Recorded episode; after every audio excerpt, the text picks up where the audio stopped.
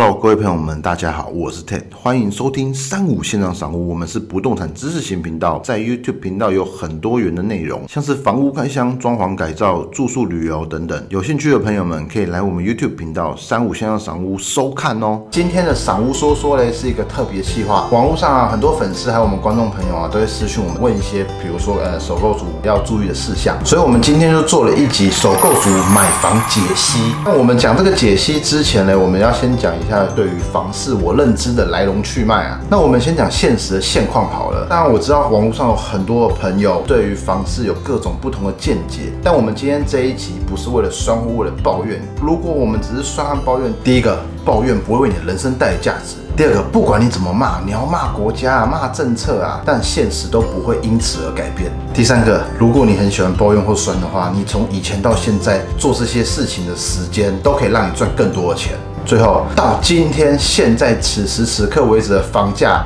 都不是一天就造成的。我们说台北市的小孩长大都买不起他出生的这块土地的房子。比如说，我们说从零岁到二十二岁大学毕业，那有能力出社会自己赚钱开始。你家的房子，如果是你零岁的时候就是买新房子，到现在屋龄二十二，它已经是二十来年的中古屋了。但是它的房价却是二十几年前的三倍、五倍都有可能。其实我要讲的是这样子：我们是七年级生，那我们父母那一代，他们上班。工作赚钱打拼存下来的钱是可以买房子的。很多人的父母啊，都是年轻的时候省吃俭用打很多份工，他们的小孩子长大以后已经买了两三间的房子，自己可以住，还可以送给小孩。但是有个很重要的前提，我们爸妈他们以前那个年代是没有所谓生活品质跟休闲娱乐，甚至出国这件事情，我爸妈以前他们是觉得哇，五年十年才出一次国。但现在大家都知道，很多人的生活就是一年至少要出国一次，这样才是。符合他的这种生活品质，有没有？他们二十年可以买得下两三间房子，是。因为他们牺牲了二三十年没有生活品质的生活。现在的诱惑还有我们资讯所可以接触到的东西，已经不是。以前可以比较的。我们以前连手机都没有，每一次我们就看到谁谁谁，就是。你的朋友，哎，去什么巴厘岛度假，去长滩岛玩呐。现在是。一个这样子的社会，所以变成说现在。大家的资产分配，还有现代人的生活态度，已经跟以往大不一样。以前老一辈还是会有有土私有财这个观念，但是现在人可能觉得，哎，我租房子也可以啊。只要我的生活可以过得很好，我可以吃喝玩乐都很开心，然后想要吃什么餐厅，想要逛什么街美食，看什么电影，这些要享受的非常自在的话，大家的钱就不会投入到房地产或是买房子这一部分。在我们讲收入支出的部分，我们频道的粉丝除了一些金字塔顶端的土豪们嘞，你们除外好了，还是属于小康的是比较多。做一个假设，我们以单人月收入六万作为基准，这比我们那个国民基本。底薪二十三 K 来说高很多了，每个月收入六万块来算，三分之一拿来付房贷，每个月是两万。双薪家庭的话，每个月是四万，每个月四万块就是你贷款一千到一千两百万的三十年每个月要付的贷款金额。这样子来看的话，现在首购族大概买的房价总价就是一千五百万以内，贷款八成就是一千两百万。那我举这个例子，并不是说绝对啊，而是说抓一个大家比较可以负担的范围，但是同时又可以兼顾生活品质的一个数字区间。因为现在的人想要买房子，也不会去愿意牺牲掉他们的吃喝玩乐。接下来，你有成家的打算，然后未来也有生小孩的规划，又是不一样的家庭结构。一个人住来说的话，你可以买到当然市中心。蛋黄区哦，大安区、信义区的小套房，它的空间就是非常的小。但是你的地区可以选在台北市中心。两个人住的话嘞，要选台北是一样可以，比如说内湖区、大同区、万华区，甚至比较那边陲的南港或中山区。没有打算生小孩的话，大概是二十平，扣掉公司还有十几平，也可以有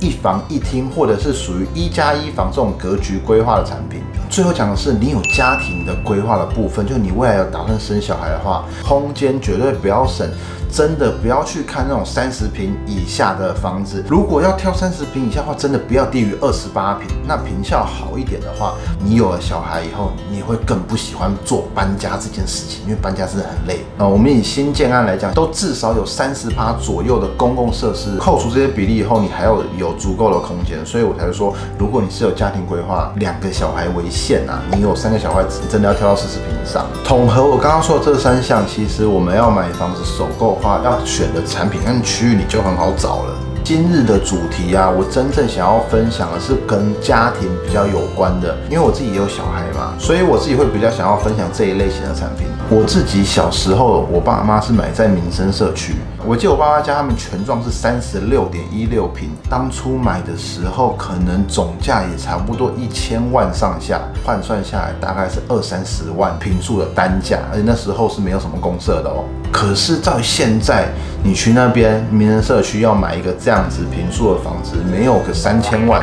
我我看是很难买到啊。以目前大环境的薪资收入和结构来看，整体来说并没有比我们三十年前好，但是房价却像变了心的女朋友，一去不回头啦。所以，如果说我们还是很执意的要住有地缘性或者是自己成长背景相关的环境这样的区域去做选择的话，大概分成以下四种可能。第一个你是富二代，第二个你超强，好会赚钱，年薪可以赚五百万以上，第三个你中乐透，最后一个就是你是靠租屋。纵观以上这几个，其实第四个你是租房子是最有可能的，不但可以租到你想要住的地方，但是你又可以兼具你的生活，不会被房贷压得死死的。先不讲租的好还是买的好，我觉得拥有自己的房子才会想要花心思去装潢，打造自己的窝。所以，我们第二条路一定要买房子的情况下，如果是双薪家庭要生。生小孩要选到三房的产品，又要可以兼顾生活品质的时候，我就建议大家可以去参考从化区的产品。之后我们也会对从化区做一些区域分析啊。我并不是要鼓吹大家都去买从化区的房子，而是在我们今天所说的情况还有条件之下，分析给大家知道一下。在新北市二字头新建案还有的区域，大概可能剩下五股洲子阳啊、淡水新市镇，可能树林啊，或一些新北的边陲地带会新建案还有二字头。那可是大家也都知道，从化区的生活机能